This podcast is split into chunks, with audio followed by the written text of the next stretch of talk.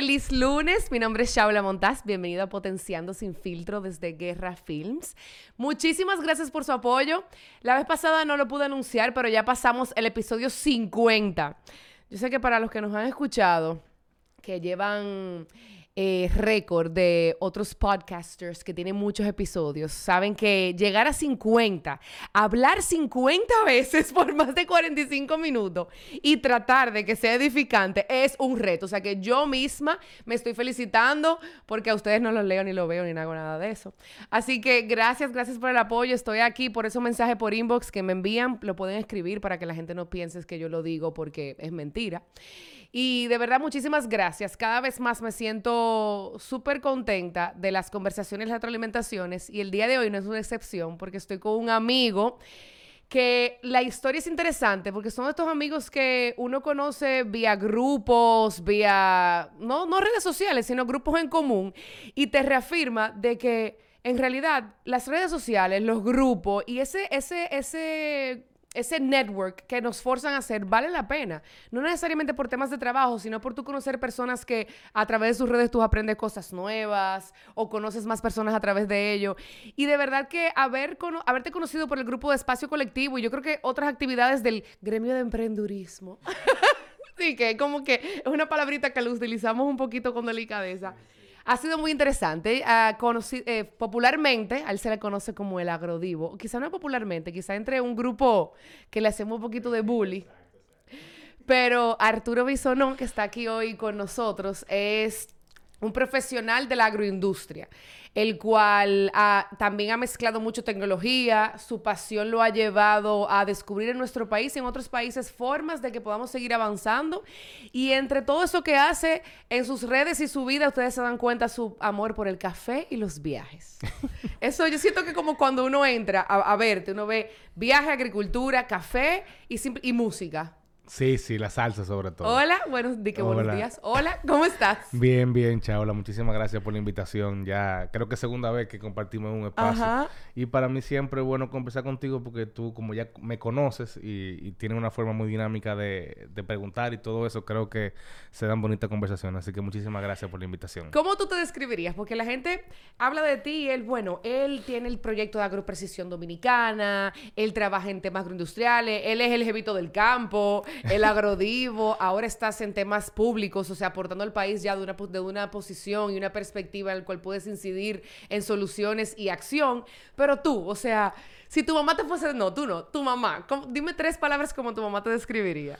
Yo creo que mami me, me describiría ocupando la palabra perseverancia. Yo creo que muchas de las cosas que hago ahora, yo la las vislumbré hace mucho tiempo, desde, mucho antes de irme a Chile en el 2004. O sea, yo, yo me fui a Chile con una meta, que era fue hacer un curso de bonsai, que son esas plantas pequeñitas. Y yo creo, recuerdo que me puse la primera meta de, de, exponer en una exposición nacional un bonsai ante los 18 años y lo logré. Eso fue, eso fue en Chile que lo logré. Y después que conocí a través de un profesor de bonsai la agronomía, yo siempre viví en el campo, en Gurabo, en Santiago, y siempre supe que quería estudiar agronomía, pero con, cuando, yo lo vinculé muy bien fue cuando eh, un profesor de bonsai, que era mi profesor de bonsai en Chile, mm, era agrónomo también, que regularmente las la personas que hacen bonsai no son agrónomos. Entonces yo aprendí a ver la agronomía desde el prisma del bonsai, que es, es, difícil de explicar, pero ya yo aprendí a entender muy bien las plantas mucho antes de estudiar agronomía. Y oh. regularmente uno pasa mucho tiempo en la carrera tratando de entender las plantas. Entonces yo, yo entré ya a la, a, la, a la universidad con esa ventaja de que yo sabía cómo funcionaban las plantas. Y la planta funciona, o sea, es, mucho más complejo de entender de que necesitan luz y necesitan agua. Son, son, son mucho, mucho más complejos incluso a veces que, lo, que nosotros los seres humanos. Entonces, en la universidad a veces a mí me toca conversar con algunos profesores y las veces que he vuelto a Chile, que me he reencontrado con gente y les cuento lo que estoy, ellos me, ellos me, recuerdan a veces, oye, me perturbo, pero yo, recuerdo que tú siempre querías como trabajar con el tema de los pequeños agricultores en, en tu país y, es lo que estoy haciendo ahora. Con la agricultura de precisión, que es lo que hago en el sector privado, eh, yo recuerdo una materia de la universidad en tercero de, tercer año que tuve y yo siempre supe ya que, la agricultura de precisión era lo que lo que me iba a, dedicar. Y de hecho me empezó a ir mal, en, mal en, la universidad después de eso porque yo me dediqué solamente a asistir a seminarios y conferencias de eso. De ese tema. Y, para mí todo lo que me estaban dando en la universidad que no tuviera que ver con eso era como, como que sobraba. Entonces yo no... De hecho recuerdo, tengo los correos ahí incluso de, una materia que reprobé dos veces. Porque justo calzaba con un congreso que hacían en ese año, que, que hacían anualmente de ese tema y siempre el examen, el examen calzaba con, la fecha de, esa conferencia. Yo le escribí un correo, profesora, no voy a poder ir al examen porque tengo, para mí muy importante esto. Y al final, está bien, no hay problema, te repruebo. no hay problema. Increíble. ¿Y cómo se despertó en ti ese amor por el bonsai? O sea, yo lo poco que conozco de los bonsai es por lo que veo en internet, por cuando uno va a un lugar y ve un bonsai, que tú desde fuera, en mi caso como espectadora, yo digo, impresionante. O sea, esto es como, como una, una planta que le hayan hecho cirugía plástica. Te gustó mi manera de verlo. Eh, yo siento que eso es una, una, una rama de las plantas que le hicieron una cirugía plástica y está perfecto. Se le sacaron todos sus atributos en una versión que me la puedo llevar a mi casa. Ahora, quítame de mi ignorancia. ¿Y cómo tú llegas al bonsai? ¿Y qué tú aprendiste? O sea, ¿cómo tú relacionas ese aprendizaje en Chile y antes de irte a Chile, de, del bonsai con tu vida? ¿Cómo tú relacionas eso que aprendiste basado en la planta en sí? Mira, eh, yo conocí los bonsai como con 6 años, 6, 7 años. Una, tía mía que, tiene una empresa de decoración que se llama Charo Decoraciones, que mucha, gente, claro. mucha gente lo conoce. Ella es hermana de mi abuela. Y con mi abuela yo siempre estaba en contacto con las plantas porque a mi abuela le gusta mucho la jardinería y todo eso. Entonces, tía Charo me regaló un bonsai eh, yo tenía como siete años. De hecho, tengo una foto yo chiquito con ese, con ese, con ese bonsai. Y de ahí empezó mi, mi, mi pasión por los bonsai. Los bonsai, para, para tu explicación es muy, es muy lógica, así que está, totalmente correcta. Pero la que se inventaron los japoneses es que en, a través del bonsai, el artista, el bonsaísta o el bonsaika, como le llaman los japoneses, trata de representar lo que las adversidades que pasa una planta en la naturaleza. Si tú te fijas, un bonsai siempre tiene el tronco, el tronco retorcido, las ramas hacia abajo, algunas caen en forma de cascada y todo eso representa todo el tiempo que pasa una planta expuesta a lo, a lo al clima, al peso de la nieve en lugares donde hay nieve, al viento. Entonces, esa rama que tú la ves hacia un lado, el tronco retorcido, el tronco grueso y la planta pequeña, quiere decir el sufrimiento de la planta. O no el sufrimiento, sino la lucha constante entre, entre la supervivencia de una planta y su entorno. Que eso tiene mucho que ver también con, lo que uno ve como persona. O sea, al final el resultado de una persona es la persona versus la convivencia que ha tenido con su entorno. Hay, gente que no ha tenido ningún problema, hay gente que nacieron multimillonarias, que no tuvieron nunca que coger un concho, hay gente que por el que tuvo que coger un concho toda su vida para poder llegar a, donde está ahora, tiene, tiene otra, ha, tenido otra forma de, convivir y eso, y eso son bonsai distintos. Entonces el, el, bonsai es básicamente eso, como una planta eh, esta, es fuerte y cómo, y, y cómo el entorno la moldea a ser lo que es. Entonces esos movimientos se aprecian en el bonsai son, y se hacen a través de técnicas. Porque el bonsai, como trata de representar eso, hay que buscar la forma de que se parezcan a, esa planta que uno ve en la naturaleza, que uno va por un paisaje y uno ve ese árbol, ese árbol que está en la, en la cima de una montaña con el tronco bien grueso y tronco retorcido, eso mismo uno, uno, lo trata de representar, pero en una planta pequeña. Pero ¿y cómo, cómo se hace? O sea, se podan, se alambran las ramas para darle la forma, después se le quita el alambre y la rama queda con esa forma. Eh, se podan la parte de arriba, cuando tú le quitas la, cuando tú podas las hojas que están arriba, el tronco engruesa. Entonces hay, hay técnicas de, cultivo que te hacen que la planta tenga esa esencia de longevidad. ¿Qué, como, ¿qué, tipo de, como, ¿Qué tipo de bonsai tú te describieras ahora mismo en esta etapa de tu vida? Son preguntas que nunca me le he planteado. o sea, por ejemplo, tú sabes, mientras tú hablabas, yo tengo un, defecto grandísimo. No sé si una virtud, que yo, yo, yo tenía en mi mente como 1500 preguntas que quería hacerte, pero también lo relacionaba mucho, o sea, yo lo llevo como todo a un lugar lógico.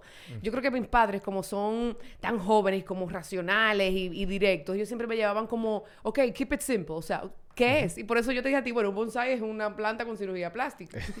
y yo, mientras tú conversabas, yo decía, ok, o sea, el bonsai, así como tú dices que representa la planta, y ahora que nosotros tenemos más acceso a la información y estamos en un crecimiento más holístico, vemos que estamos muy, o sea, estamos conectados a la naturaleza como, como nunca, o quizás estamos más conscientes de esa conexión. Claro. Entonces, cuando, cu- tú me explicabas lo del bonsai, yo decía, wow, mientras tú vas formando ese bonsai para que sea lo que, lo que él quiere ser guiado por ti, así mismo somos nosotros. Y, y- y pensé mucho en tu carrera, mira cómo tú te fuiste para trabajar a cierta edad.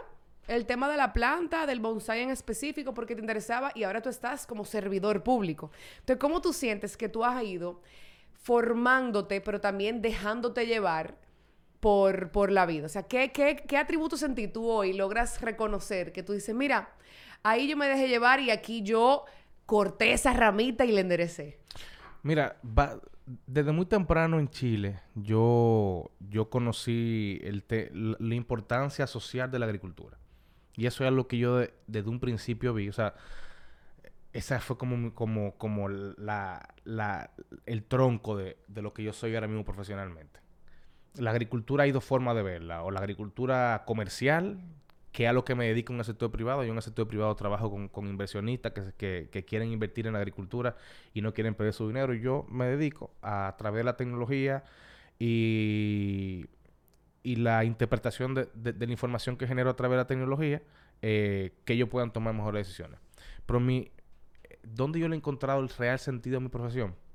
Como eso, aplicarlo a la política pública para que un agricultor que se ha dedicado a la agricultura toda su vida y siempre ha sido pobre, no deje de hacer la agricultura y se haga de la pobreza. Esas son, es, una pregunta como básica, porque, ok, yo tengo 30 años haciendo lo mismo, dejo lo mismo, dejo de lo que estoy haciendo y salgo de la pobreza. La idea es cómo a través de la agricultura, cómo, cómo, y que la, es, la, es la recomendación que todo el mundo le haría. O sea, si tú quieres cambio, camina distinto. Hay una canción hasta, Ajá, hasta ajá. que lo dice, pero aquí es como contrario a la, a la recomendación lógica.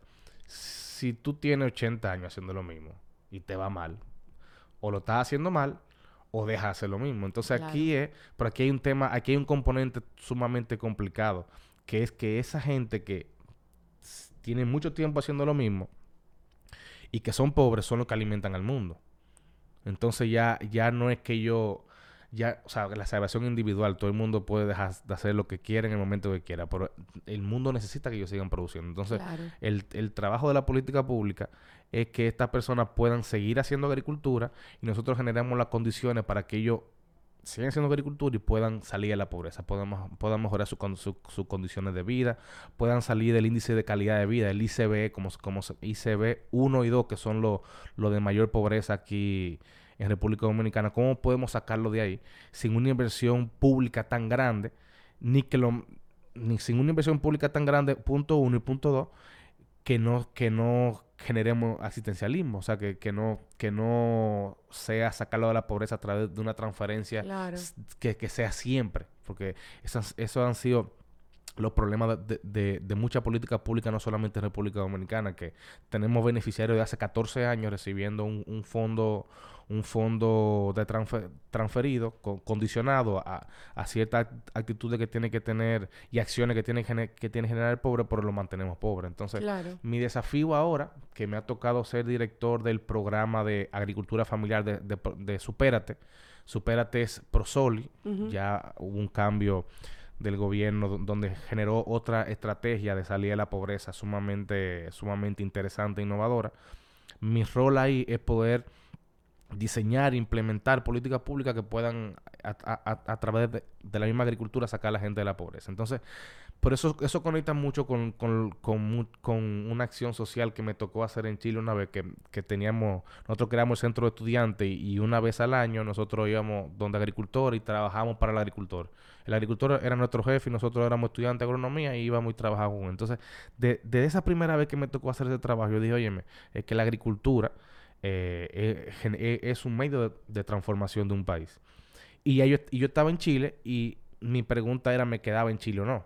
Entonces, yo, yo en mi mente era, no me corresponde esta labor, o sea, yo, puedo hacer lo que yo, lo que sea por, por la agricultura chilena, pero mi real labor es por la agricultura dominicana. Claro, Entonces, en tu país. ahí como que se me, se me, se, me despeja la, la, respuesta de si me quedaba en Chile o no.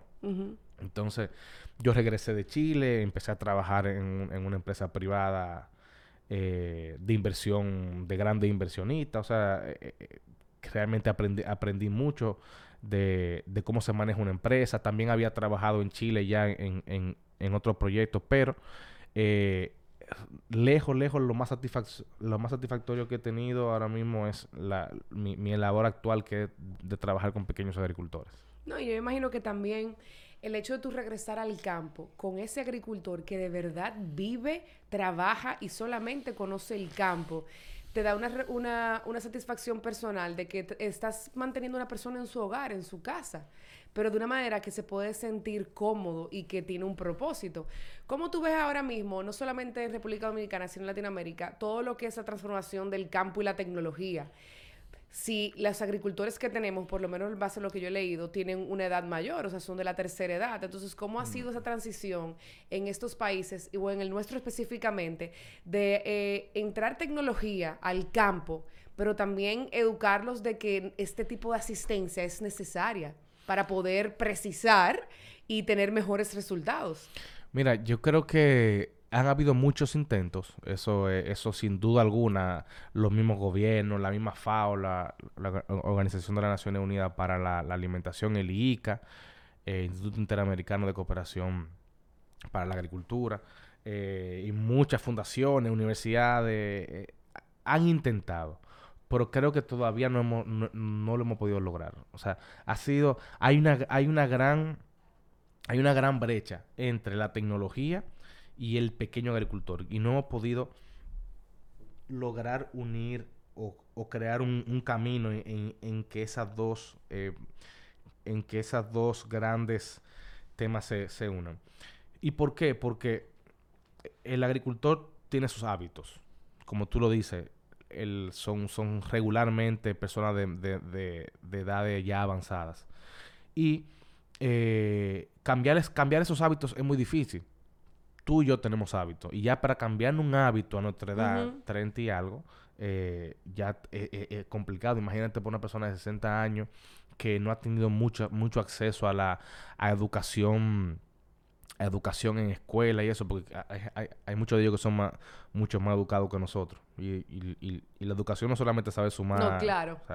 no es académica solamente. Exacto, o sea, son, son gente que, que nos dan cátedra de educación en muchas cosas, pero lamentablemente esa, ese tipo de educación ellos, ellos no lo han recibido, la, la educación de, de, ir al de ir colegio, bachillerato, universidad, y eso le, impide a ellos tomar a veces buenas decisiones de cara al negocio que, que engloba la, la, agricultura.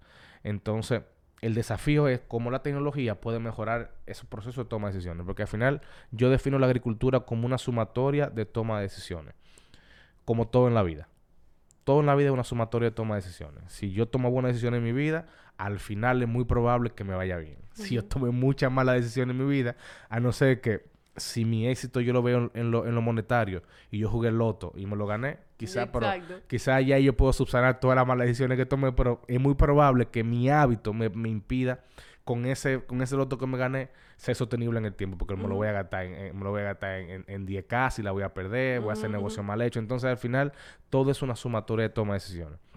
Y la agricultura no se escapa de esa realidad.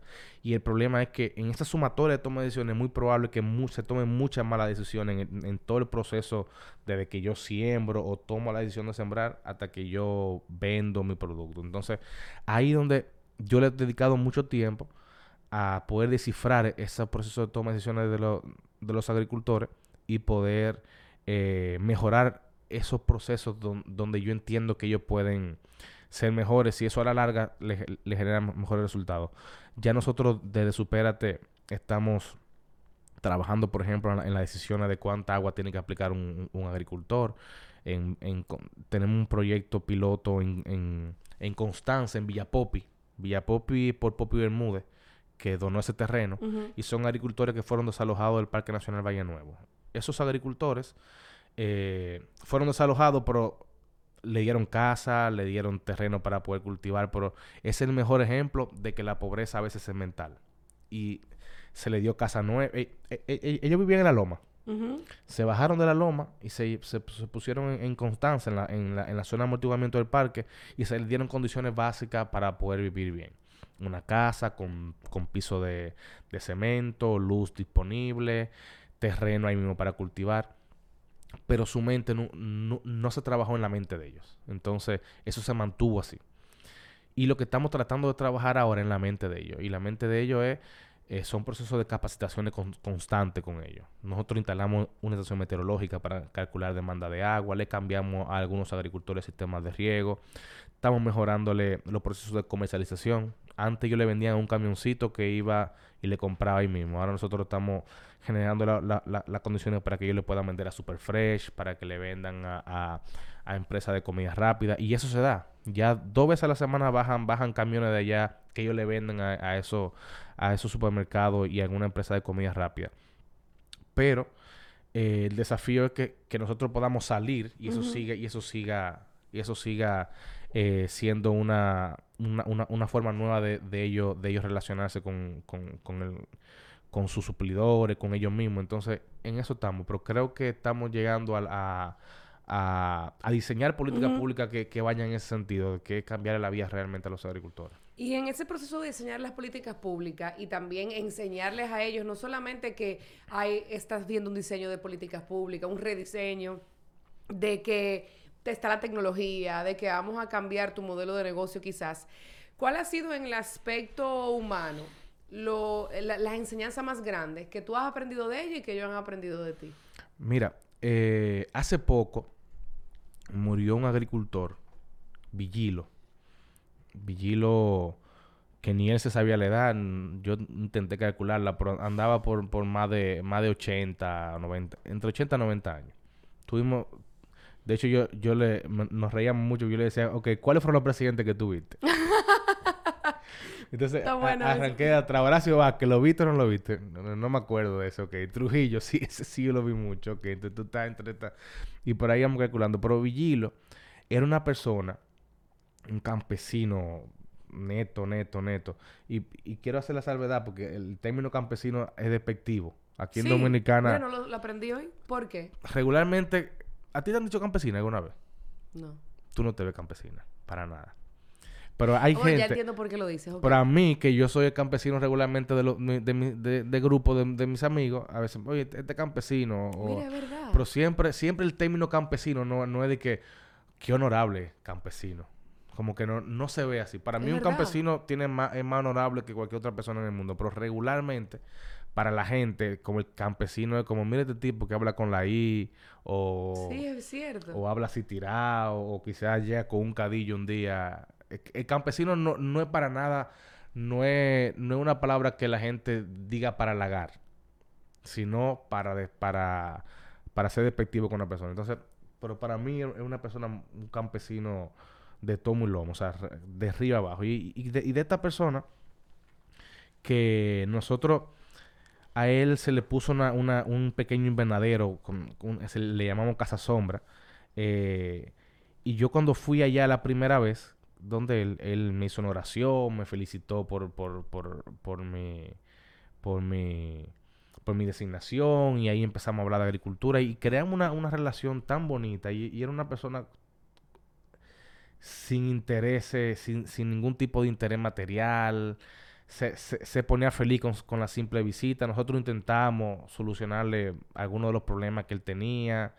Eh, nunca era suficiente porque al final, el, el, el lamentablemente, el, el, el, presupuesto que uno maneja siempre es limitado. Como la economía, las necesidades son múltiples y los recursos son limitados. Entonces, pero realmente la, pureza de, lo, de los agricultores que yo conocí de esa persona, yo nunca la había visto en, ninguna otra persona. ¿Cómo explican? O sea, porque a veces eh, eh, la explicación más lógica de un sistema de riego me la dio él. ¿Cómo te lo Porque está la tubería, entonces está el pichuete que cae la, la, gotica, entonces tú abres aquí. Y él fue explicándome todo, un, todo el sistema de riego que uno tiene que durar cuatro años para entender esa vaina. Y él con la, la gotica. yo te voy a mandar videos para que tú veas cómo él me lo explica. Pero realmente la relación que yo hice con él fue demasiado, demasiado cercana. Y, y ahora que murió, es una, es una gran pena porque realmente yo no pude solucionarle los problemas que él, que, que nosotros como Estado deberíamos por lo menos básicamente solucionarle. Y eso es una motivación porque eh, claramente el, legado que él deja en servidores como yo, que es simplemente eh, que tenemos que hacer más, más de lo que siempre se ha hecho. Entonces, ese es como el, mensaje que, que, yo... Y también se, se murió otro agricultor por COVID, obviamente, que, que, el COVID se ha llevado a mucha gente. Y otro agricultor también en Constanza, Alexi, que era una estrella de agricultor, siempre tirando para adelante con sus hijos, nunca había problemas, siempre me recibía con, con una... Con, siempre daba más de lo que recibía, siempre, siempre, siempre. Entonces, es el, e, esa es la lectura que yo, que yo veo de, los agricultores que todos deberíamos aprender en, en, cierto modo. Porque a la gente no le gusta pasar trabajo. Mientras más fácil no solo gana y no hay y, y, si tú piensas el que más pasa trabajo para producir es un agricultor. Siembran a los tres meses, es que van a ver su cosecha y cuando viene toda la cosecha no gana un peso. O se la llevó un huracán, o la sequía, o, el precio se desplomó y tienen que botar la, cosecha. O sea, realmente el ejercicio de ser agricultor en condiciones de pobreza es demasiado riesgoso. ¿Y por qué tú, o sea, ¿por qué tú sientes, aparte de, aquellas personas que por su familia fue lo que vieron, eh, porque crecieron dentro de ese ambiente, ¿por qué, ¿por qué sientes que hay personas que aparte de esas adversidades, comparado con otras carreras, se quedan ahí? O sea, tú explicándome eso, yo estoy pensando en las carreras modernas, que todas son ligadas con la tecnología, que tú nada más requiere tener eh, luz, internet y una silla y aún así hay personas que pueden dejar lo que están haciendo, se encuentran con una dificultad y vamos a decir, tiran la toalla, como decimos acá, pero en el campo. Y cuando digo el campo, no solamente el campo del, que estamos, del que estamos acostumbrados de tierra, yo digo en el campo, en the field, como dirían los norteamericanos. O sea, estamos ahí en la calle. El que está en la calle, yo siento, o sea, hasta el, hasta el vendedor delivery no, pierden esa tenacidad. igual, y el campesino, yo lo veo igual. Tú sabes que cuando tú decías lo de despectivo, yo me puse a pensar, yo dije, diantre, tú sabes que para mí campesino, yo pienso una persona del campo y ya. Y, pero sí, claro que sí, es pecado decir, mira, tú estás como campesina hoy. Cuando alguien está bruto, y aquí el que está escuchando puse comillas, porque en realidad eso es totalmente subjetivo. Pero uno dice, que, pero dime, no te, eh, el campo se deja, pero no se olvida, cosas así. Pero ¿por qué tú sientes? O sea, ¿qué tú has visto en el campo? O vamos a decir, fuera de la ciudad.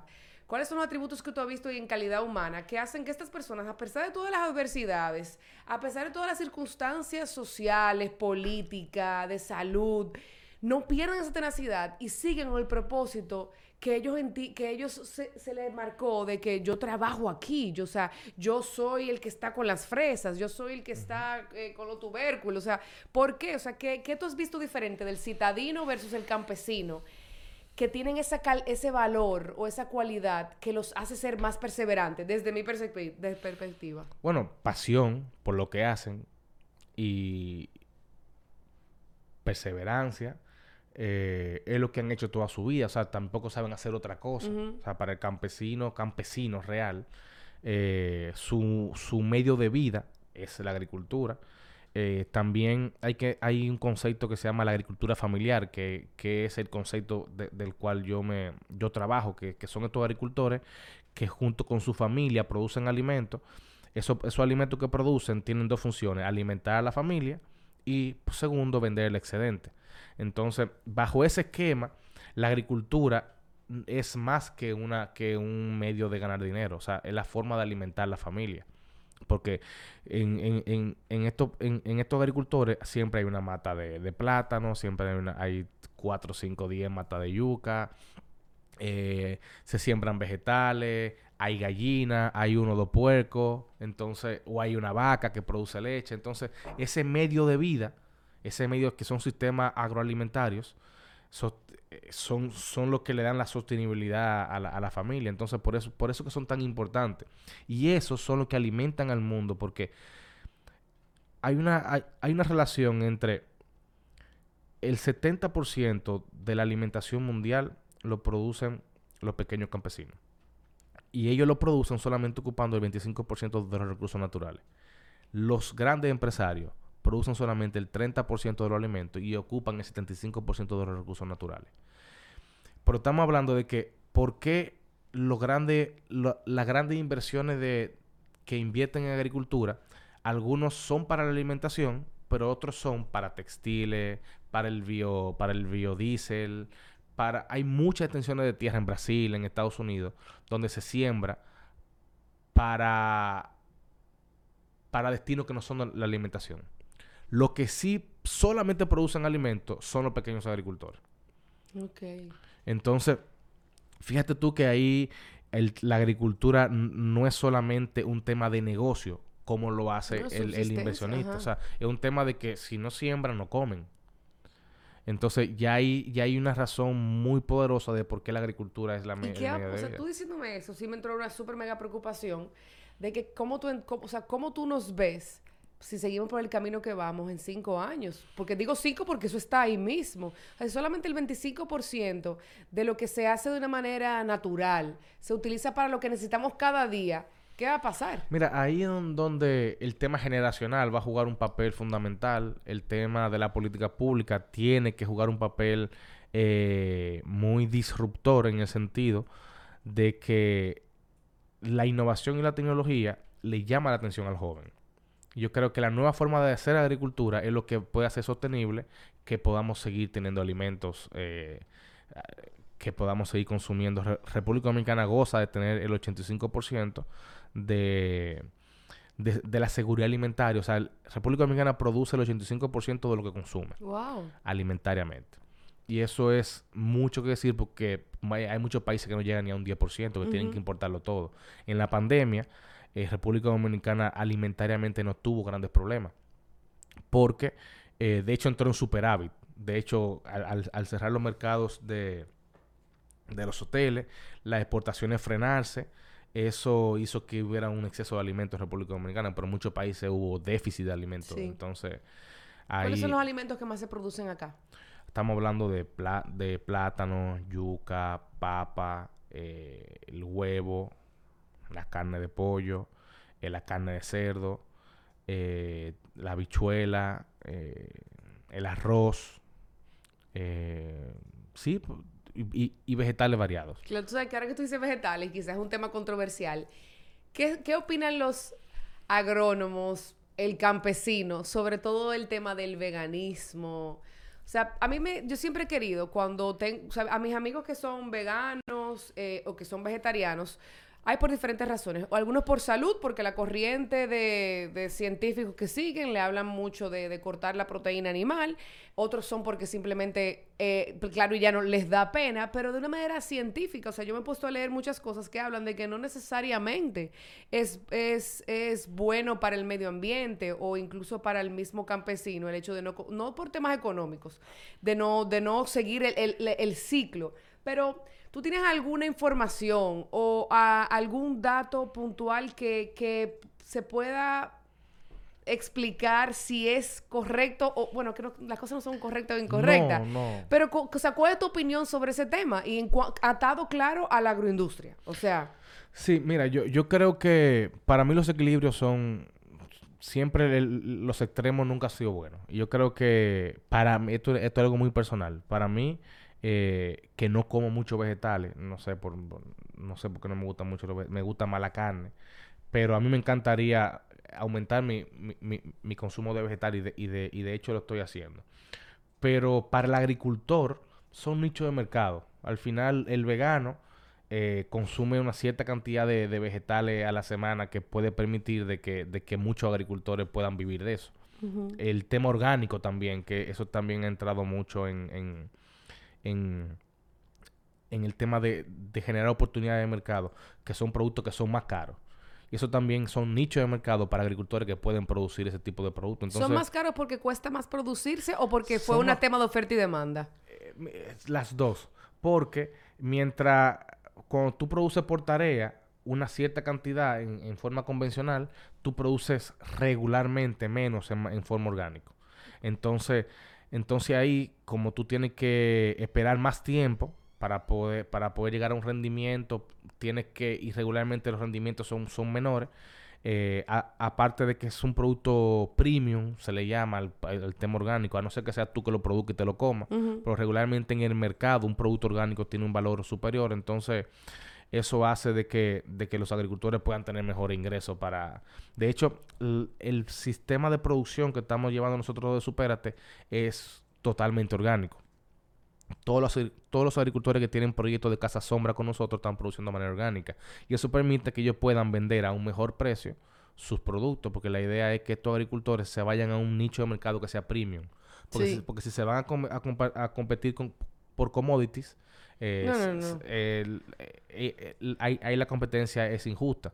Entonces, la idea es llevarlo ahí a un escenario donde no tengan competencia. Entonces, lo estamos haciendo producir cierto tipo de lechuga, cierto tipo de, vegetales, cierto tipo de tomate, berenjena y cosas así que, que vayan a un mercado que le puedan pagar dos o tres veces más caro que un producto convencional, como un tomate Barceló, por ejemplo, cosas así. Entonces, pero yo creo que toda esa gama de, de, hábitos alimenticios lo que hace es generar nichos de mercado. Y los nichos de mercado son buenos para, para lo que pueden aprovecharlo. Entonces, lo que, lo que queremos nosotros hacer de la política pública es generar las condiciones para que estos agricultores puedan aprovechar esos nichos de mercado. Claro. Sí, no, y yo lo veo mucho, bueno, mi hermano que, eh, eh, y, su, y su socio que tiene lo de Delta Farms, o sea, con el tema del kale. Aquí hace 10, mi abuelita me dice como... Ah, pero verdad, claro, claro. Es como... Eh, el kale era. ¿Cómo se dice kale en español? Cal. O sea, ¿cómo se traduce kale en español? Eh, se llama así mismo. Kale, kale. Ah, así, Mismo, así mismo que se llama. Bueno, te confieso que ah, yo no soy tan fan, pero últimamente como lo, que ahora sé, como tú dices, o sea, aprovechar el nicho de mercado, se ponen los diferentes alimentos, uno lo va viendo de otra manera. Entonces, a veces por eso yo pienso, ¿será que todo el tema de la, de la agricultura y, y ciertos específicos alimentos es, es por temporada? ¿Es porque se impulsó de alguna manera? Porque ¿por qué antes aquí no se escuchaba del kale? Y me pasó cuando yo estuve en China, que duré como un mes y algo, yo, me, yo recuerdo que yo estaba hastiada de la papa. O sea, estábamos en Beijing y todo era con papa. Y en una yo pregunto, señores, ¿de verdad? O sea, ¿por qué? Y me dice, mira, lo que pasa es que aquí ahora mismo se produce papa. O sea, eh, no podemos traer de Shanghai, de Dalian, que está casi frontera con Rusia, otro alimento, porque aquí se produce eso, entonces se consume lo que se produce por el tema de distancia. Y yo me quedé, bueno, claro, estos son países grandes, pero eh, en países como el nuestro, que tenemos una fortuna que tenemos de todo, importado y local. Hay algunos alimentos que específicamente, y por eso vuelvo al kale, que se pegan. ¿Pero por qué? ¿Es porque se está produciendo más? ¿Qué pasó en temas de agricultura que de repente un alimento está cogiendo más prioridad que otra? ¿O es como todo en la vida que decidimos meterle aquí dinero porque eso está produciendo, porque eso es rentable y vamos a darle para allá? Bueno, que la, la demanda, siempre la agricultura tiene que verse desde una, desde una perspectiva de mercado quien decide lo que tú siembras debería ser el mercado. Y si el mercado, si alguien se dio cuenta que el kale eh, genera, tiene una, brecha importante de, demanda que está insatisfecha, tu hermano lo hizo, por, lo hizo por eso. mucha gente, también tenemos agricultores que están plantando eso. Eh, mira, nosotros encontramos una oportunidad de mercado con un, con un, con un, mix de lechugas, que son nueve tipos de lechugas que, que tú, la, tú la puedes comprar en una, en una cajita, que la, la, vende Luca Pérez, la vende, que son nueve tipos de lechugas que llegan en una cajita, entonces ahí hay una, ahí hay una hojita de rúcula, una hojita de mostaza, una hojita de, de romana de la verde y de la roja, y así. Y esa ensalada, tú la preparan y es buenísima, pero esa ensalada se paga mucho más cara la libra. Claro. Por, que de la lechuga normal, de la, normal, de la repollada la romana que, que, tú compras. Y el ciclo, y el ciclo de cultivo son dos cortes a la semana versus 35 días que te genera la otra. Entonces tú estás, tú estás vendiendo semanalmente como si estuvieras cosechando. Entonces nosotros nos dimos cuenta de eso y, y, y, y tenemos agricultores que pasaron de ganar 10 mil pesos mensuales a 115 mil pesos mensuales de un momento a otro.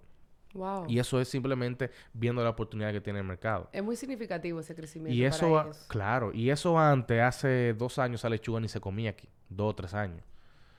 Y simplemente la misma lechuga que nosotros hemos comido toda, que, hemos comido, sembrarla junta todita, como, como si fuera una grama, y irla, irla cortando pequeña, con la hojita pequeña así.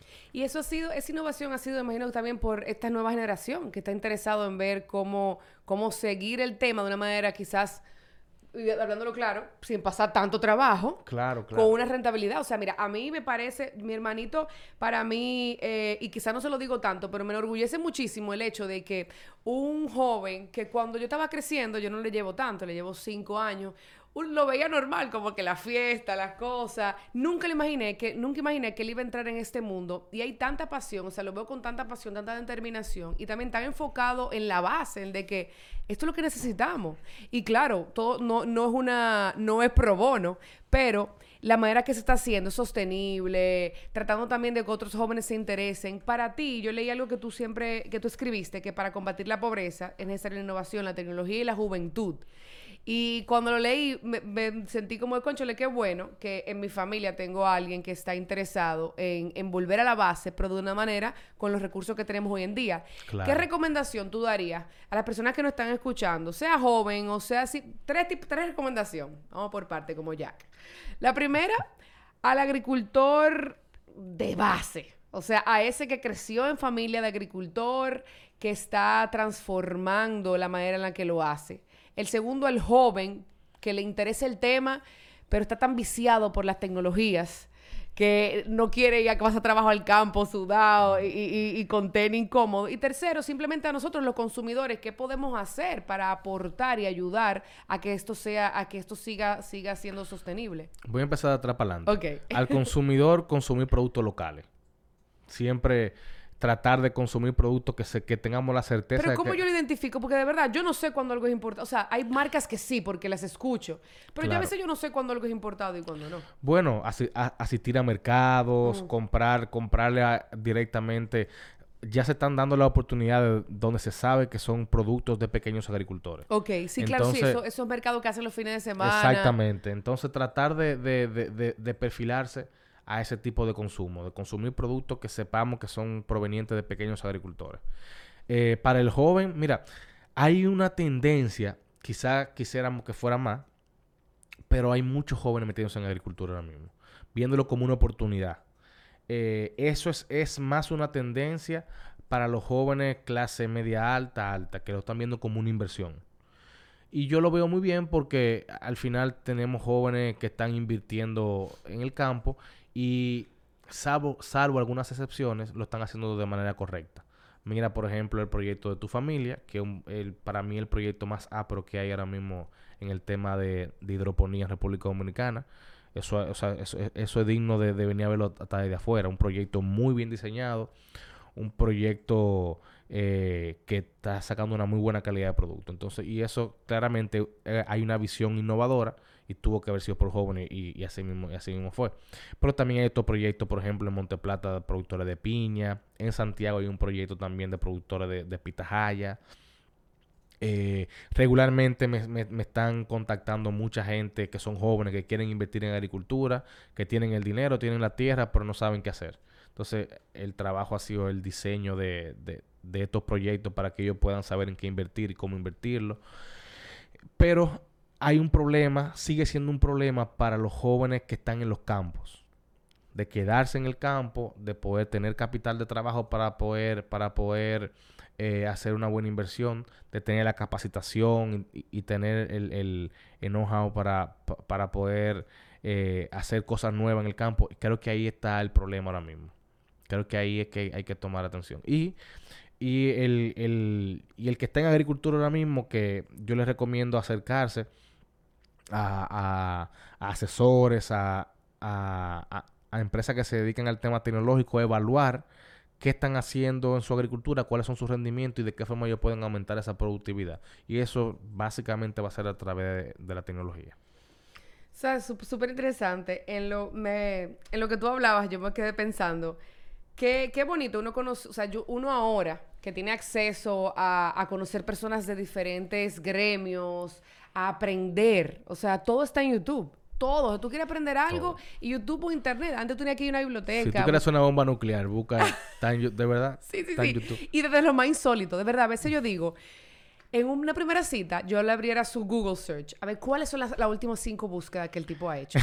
Porque si buscan la mía, tú no te puedes, no te puedo explicar. Desde por qué mi encía está rosada hasta qué pasa cuando se va al espacio. Una cosa loquísima. o sea, loquísima por lo que pasa por la cabeza y te lo comento porque de verdad que estoy muy agradecida que a través de todos estos círculos que yo ni siquiera sé cómo nos conocimos, uno logra conectar con personas que son que, que si lo describimos seríamos totalmente diferentes. Si nos describen en papel es como él es un campesino y ella habla en un micrófono.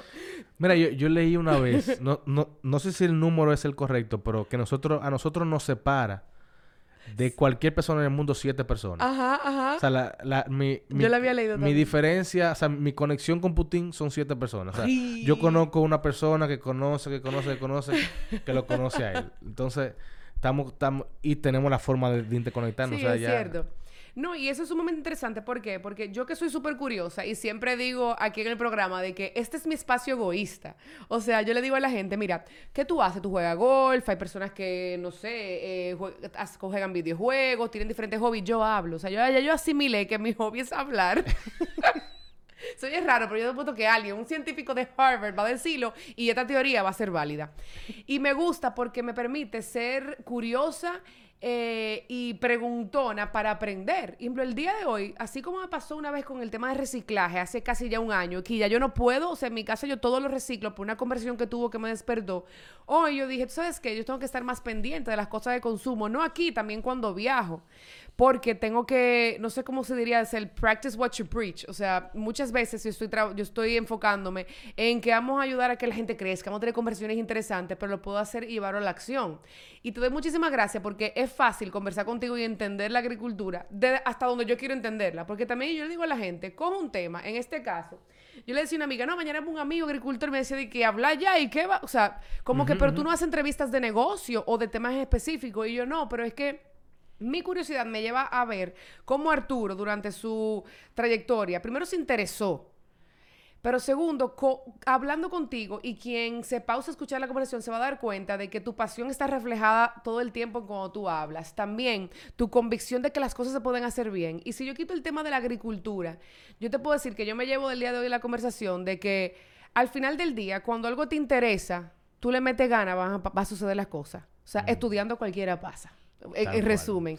Da Se- pique por así. Sí, sí, sí. Segundo, regresar a la base, en este caso agricultura, consumir de lo local, volver a aquellos sueños que parecían tontos cuando uno era pequeño o aquellas cosas que te llamaban la atención.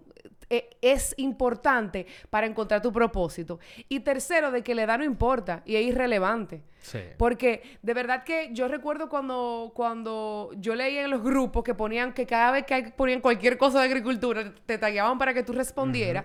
Y yo, ay, y uno se pone a investigar quién es la persona. Tú dices, mira, es que al final del día el tiempo dedicado y la cantidad de horas no va atado con una edad, al menos que sean eh, eh, temas muy técnicos, sino a la pasión y el empeño que tú le pones y lo que tú entregas.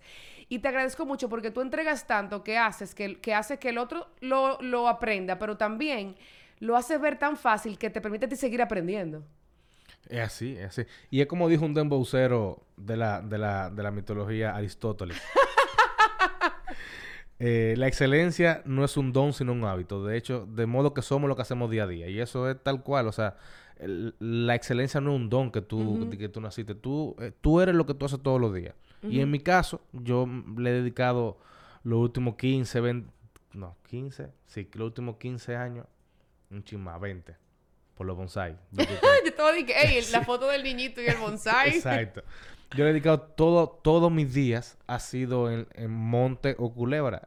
Sí, Entonces, sí. Es una expresión muy dominicana para el que lo Exacto. escuche de otro lugar. Monte y culebra. exacto. Entonces, entonces, al final la gota, la gota, la gota, Sí. hasta que... No, y, y, y desde fuera, o sea, eso que tú dices, lo de la excelencia y la frase me encantó, la voy a utilizar mucho y voy, a, Sí. te voy- voy a decir, bueno, Arturo mencionó a un, a un dembowcero filósofo que dijo esto. Porque para mí, yo estoy súper orgulloso de mi hermano y su socio y el proyecto, porque yo digo, es, es arriesgado entrar en, un, en, un- en una profesión o en una industria donde tú no, es- no necesariamente conoces nada, pero también que requiere de tanto esfuerzo físico y mental. Sí, claro que O sí. sea, requiere mucho esfuerzo físico. Entonces, esa determinación, sea por temas económicos, sea por temas de, de pasión, también revela algo de la persona que yo siento que no todos tienen. Y de verdad que si no te lo han dicho, recuérdatelo todos los días, así como tú haces con tu, con tu profesión. Eh, admírate por eso, porque no solamente el, esfuerzo físico que tú le estás metiendo a, ayudar eh, al sector de la agroindustria, pero también revela cualidades de ti que ellos están aprendiendo de ti, que es la perseverancia, la pasión y la determinación. Sí, el tema de riesgo, tomar riesgo. A la, a, la gente le cuesta tomar riesgo. ¿Tú, has visto el GIF ese que, que, tal, que está el tipo como calculando. Con mil cositas en la cabeza. A mí, para, para alguna cosa, a mí se me genera eso.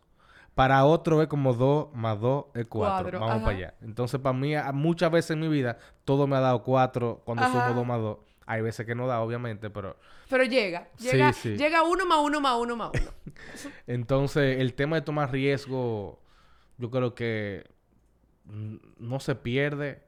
No se pierde nada. Hay una forma de verlo o se puede ganar mucho, la otra forma de verlo. Entonces yo creo que hay que tirar para adelante. Gracias, gracias por esta conversación, pero antes de irte, te toca una preguntita. Para los que nos están escuchando por primera vez, Hablemos sin filtro. Es parte de todo, de potenciando. Yo antes decía que era el hermano, el primo, y me dijeron estos días, tú sabes, de esos coaches de de comunicación y de marca, de eso ya es una marca. y me va a matar porque también dije esto. Pero es un juego, un juego de conversaciones, de preguntas poderosas para conversaciones interesantes. Y al final de cada conversación, a los invitados yo le hago una pregunta aleatoria. Luego aquí, para los que nos están viendo en YouTube, se van a dar cuenta que yo no saqué la pregunta, o sea que no es que estoy aquí ayudando a Arturo a que responda algo chévere. Hay todo tipo de temas. Vamos a ver qué te tocó hoy. Si ves accidentalmente a una persona del sexo opuesto desnuda y no lo sabe, ¿tú seguirías mirando? Del sexo, no, no lo seguiría mirando. O sea, si tuve una tipa que se estaba cambiando. Ah, ok, ok. Y ella no lo sabe. Tú lo eh, seguirías mirando. Tú estás en la playa, ella está en la ducha, quitándose la arena. Yo creo que hay una reacción de mi cuerpo, de mis ojos o de mi cerebro o neuronal. Que no se quita. O que no se va a quitar en un par de segundos. y después como Claramente vergüenza. después me va a dar vergüenza. También hay mucha diferencia si Jennifer López, si oh. Pero... Está dura esa tipa. Es un problema, sí. Wow.